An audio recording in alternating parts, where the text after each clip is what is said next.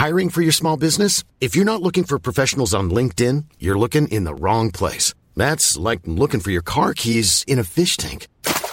LinkedIn helps you hire professionals you can't find anywhere else, even those who aren't actively searching for a new job but might be open to the perfect role. In a given month, over 70% of LinkedIn users don't even visit other leading job sites. So start looking in the right place. With LinkedIn, you can hire professionals like a professional. Post your free job on linkedin.com slash people today. Incomparável. Evangelho de Marcos. Comentário de Mari Persona. Seis dias depois, Jesus tomou consigo Pedro, Tiago e João e os levou a um alto monte onde ficaram a sós. Ali ele foi transfigurado diante deles, as suas roupas se tornaram brancas de um branco resplandecente, como nenhum lavandeiro no mundo seria capaz de branqueá-las. Marcos 9, de 2 a 3.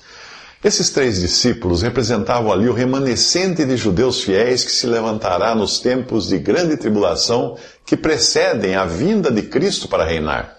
É a esse remanescente ainda futuro que o Senhor fala através do profeta Malaquias, numa antevisão do que seria não apenas a transfiguração, mas o próprio estabelecimento do reino na terra. Ele escreve assim: Para vocês que reverenciam o meu nome, o sol da justiça se levantará trazendo cura em suas asas. E vocês sairão e saltarão como bezerros soltos do curral, depois esmagarão os ímpios que serão como pó sob as solas dos seus pés no dia em que eu agir. Lembrem-se da lei do meu servo Moisés, dos decretos, das ordenanças que lhe, que lhe dei em Horebe para todo o povo de Israel. Vejam, eu enviarei a vocês o profeta Elias antes do grande e terrível dia do Senhor. Ele fará com que os corações dos pais se voltem para seus filhos e os corações dos filhos para seus pais. Do contrário, eu virei e castigarei a terra com maldição. Malaquias 4, de 2 a 6. São esses mesmos Moisés e Elias que nós vemos aqui, agora, no Monte da Transfiguração. E apareceram diante deles Elias e Moisés, os quais conversavam com Jesus. Então Pedro disse a Jesus: Mestre, é bom estarmos aqui. Façamos três tendas, uma para ti, uma para Moisés, uma para Elias. Ele não sabia o que dizer, pois estavam apavorados. Marcos 9, de 4 a 6. Os discípulos parecem não ter percebido que o único que aparece transfigurado em resplendor é Jesus e querem colocá-lo no mesmo nível dos dois grandes profetas de Israel em três tendas iguais. Apesar de muitos acharem que Jesus é apenas um grande profeta, Deus deixa claro o que pensa dele. Apareceu uma nuvem, os envolveu e dela saiu uma voz que disse: Este é o meu filho amado, ouçam-no. Repentinamente, quando olharam ao redor, não viram mais ninguém a não ser Jesus. Marcos 9, de 7 a 8. Jesus é incomparável. Ele é o Filho a quem Deus constituiu herdeiro de todas as coisas e por meio de quem fez o universo. O Filho é o resplendor da glória de Deus e a expressão exata do seu ser, sustentando todas as coisas por Sua palavra poderosa. Mas a respeito do Filho, diz: O teu trono, ó Deus, subsiste para todo sempre, cetro de equidade é o cetro do teu reino. Hebreus 1, de 2 a 8. Ao descer do monte após receber as tábuas de pedra da lei, Moisés encontrou o povo entregue à idolatria. O juízo de Deus, por causa disso, levou ao massacre de 3 mil pessoas. Após Moisés interagir com o Senhor, as pessoas viam que seu rosto resplandecia então, de novo, Moisés cobria o rosto com um véu até entrar de novo na, para falar com o Senhor. Êxodo 34, versículo 35. Aquele brilho de sua face não era permanente, mas se desvanecia. Agora ligue os pontos. Se naquela ocasião, lá no passado, Moisés havia subido ao monte e ficado com o rosto resplandecente, como é que Pedro, Tiago e João agora irão interpretar aquilo que eles estão vendo no monte? Tinha o monte, tinha Moisés, e a diferença é que agora é Jesus o resplandecente. Transfigurado diante deles, suas roupas se tornaram brancas e um branco resplandecente, como nenhum lavandeiro no mundo seria capaz de branqueá-las. Marcos 9, de 2 a 3. Se o roteiro fosse o mesmo de Êxodo, o próximo evento seria um massacre. Entende agora a razão deles estarem tão apavorados? Mais tarde, Paulo iria deixar claro que o relacionamento que os discípulos de Cristo teriam com Deus particularmente após a formação da igreja, não seria o mesmo que os israelitas tiveram no passado. Paulo diz: Deus nos capacitou para sermos ministros de uma nova aliança. Ele está falando deles, apóstolos. Não da letra, mas do espírito. Pois a letra mata, mas o espírito vivifica. O, o, ministério que trouxe a morte foi gravado com letras em pedras, mas esse ministério veio com tal glória que os israelitas não podiam fixar os olhos na face de Moisés por causa do resplendor do seu rosto, ainda que desvanecente. Não será o ministério do Espírito ainda muito mais glorioso? Se era glorioso o ministério que trouxe condenação, quanto mais glorioso será o ministério que produz justiça. 2 Coríntios 3, de 6 a 9. Alguns pregadores ameaçam seus ouvintes com o bordão: a letra mata, mas o espírito vivifica. É, sempre eles fazem isso quando os seus ouvintes querem conferir se eles estão pregando de acordo com a Bíblia. É, são falsos mestres que aconselham seus ouvintes a não ir pelo que está escrito, mas aceitarem as suas supostas revelações como pão quente saído do forno. A letra de que Paulo fala era a lei, que levava à morte. Porque aquilo que a lei for incapaz de fazer por estar enfraquecida pela carne, Deus o fez enviando o seu próprio filho à semelhança do homem pecador como oferta pelo pecado e condenou o pecado na carne. Romanos 8:3. Quer um conselho? Fuja dos que desencorajam você a ler a Bíblia, insistindo que o que eles dizem é revelação do Espírito Santo. Enquanto desciam do monte, Jesus lhes ordenou que não contasse a ninguém o que tinham visto até que o filho do homem tivesse ressuscitado dentre os mortos. Marcos 9, versículo 10. No capítulo anterior, Jesus avisara que era necessário que o filho do homem sofresse muitas coisas, fosse rejeitado pelos líderes religiosos, pelos chefes dos sacerdotes e pelos mestres da lei, fosse morto e três dias depois ressuscitasse. Marcos 8, 31. Neste capítulo, Jesus revela a glória que viria após a sua morte, para que os discípulos não perdessem a confiança. Os judeus sabiam da ressurreição dos mortos, mas não dentre os mortos, a ressurreição dentre os mortos, porque uma, existe uma falha também nas versões da nossa Bíblia que trazem dos mortos, nos versículos 10 e 11 desse capítulo, onde deveria ser dentre os mortos.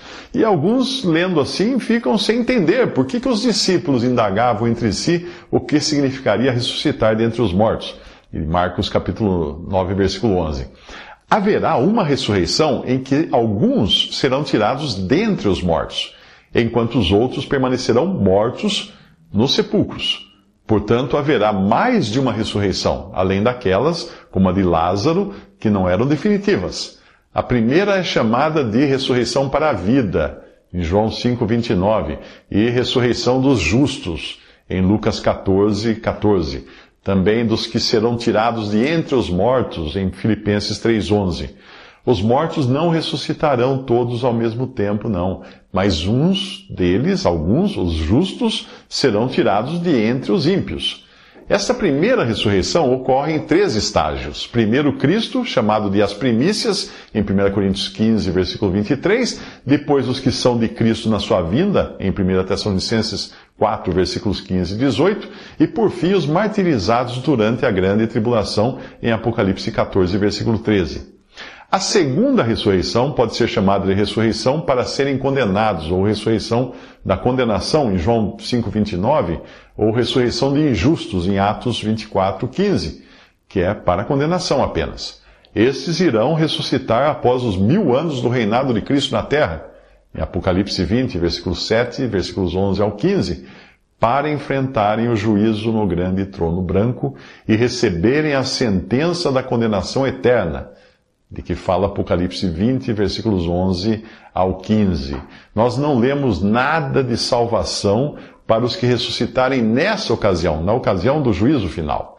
Os que participarem da primeira ressurreição não serão incluídos na segunda morte. Apocalipse 20, versículo 14. Mas os incrédulos serão lançados no lago de fogo. Nada disso, porém, era conhecido dos judeus. Daí a surpresa com a expressão dentre os mortos. Para eles, assim como para a grande maioria da cristandade do, dos tempos atuais, a ideia era de que todos ressuscitariam no final. Mas quando a ressurreição final para a condenação acontecer, os salvos por Cristo já estarão com ele ressuscitados em diferentes momentos antes disso, muito tempo antes disso. Os discípulos perguntam a Jesus por que os mestres da lei dizem que é necessário que Elias venha primeiro? Os discípulos não entendem o que Jesus lhes diz sobre a ressurreição por se lembrarem do que escreveu o profeta Malaquias. Eu enviarei a vocês o profeta Elias antes do grande e terrível dia do Senhor. Malaquias 4, versículo 5. Jesus responde: De fato, Elias vem primeiro e restaura todas as coisas. Então, por que está escrito que é necessário que o filho do homem sofra muito e seja rejeitado com desprezo? Mas eu lhes digo: Elias já veio e fizeram com ele tudo o que quiseram, como está escrito a seu respeito. Marcos 9, 12 a 13. Sim, na pessoa de João Batista, Elias já tinha vindo, no espírito e no poder de Elias, conforme Lucas 1, versículo 17. Como tinham feito com ele tudo o que quiseram, fariam o mesmo com o filho do homem, para que sofresse muito e fosse rejeitado. Mas no Evangelho de Mateus, Jesus revela que só iriam reconhecer Elias em João Batista aqueles que aceitassem o que ele dizia. A passagem é esta. E se vocês quiserem aceitar, este é o Elias que havia de vir. Mateus 11, versículo 14. Isto serve de alerta para os que têm sido enganados por homens ímpios que dizem ser o profeta Elias que havia de vir. Tem um punhado deles por aí. Se por um lado Jesus deixou claro que João Batista tinha vindo no espírito e no poder de Elias, em Lucas 1,17, uma segunda manifestação nesse mesmo espírito e poder está programada para um dia ainda futuro. Nesse espírito virão também as duas testemunhas de Apocalipse que tem poder para fechar o céu de modo que não chova durante o tempo em que estiverem profetizando, e tem poder para transformar a água em sangue e ferir a terra com toda sorte de pragas, quantas vezes desejarem. Apocalipse 11, versículo 6. Por causa dos sinais que são semelhantes aos de Elias e Moisés, alguns acham que serão os mesmos homens do passado que também apareceram no monte com Jesus transfigurado. Certamente serão judeus e os que acreditam que serão cristãos não entendem que no livro do Apocalipse a igreja só aparece na terra até o capítulo 3. O Apocalipse é, na sua maior parte, sobre Israel e o mundo, não sobre a igreja. E nós devemos descansar no fato de que a palavra de Deus não revela quem serão essas duas testemunhas. Enquanto isso, todos os que dizem ser manifestação do profeta Elias nos dias de hoje podem ser descartados como falsos profetas, enganadores ou até loucos. É, afinal você já deve ter escutado anedotas de desequilibrados mentais que acreditam ser diferentes personagens históricos, que vão desde Elias até Napoleão.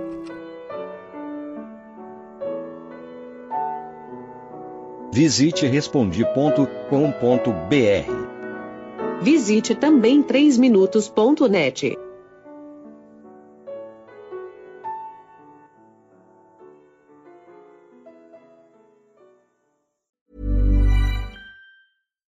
deserves the best, and there's no better place to shop for Mother's Day than Whole Foods Market. They're your destination for unbeatable savings, from premium gifts to show-stopping flowers and irresistible desserts. Start by saving 33% with Prime on all body care and candles. Then get a 15-stem bunch of tulips for just $9.99 each with Prime. Round out Mom's menu with festive rosé, irresistible berry chantilly cake, and more special treats. Come celebrate Mother's Day at Whole Foods Market.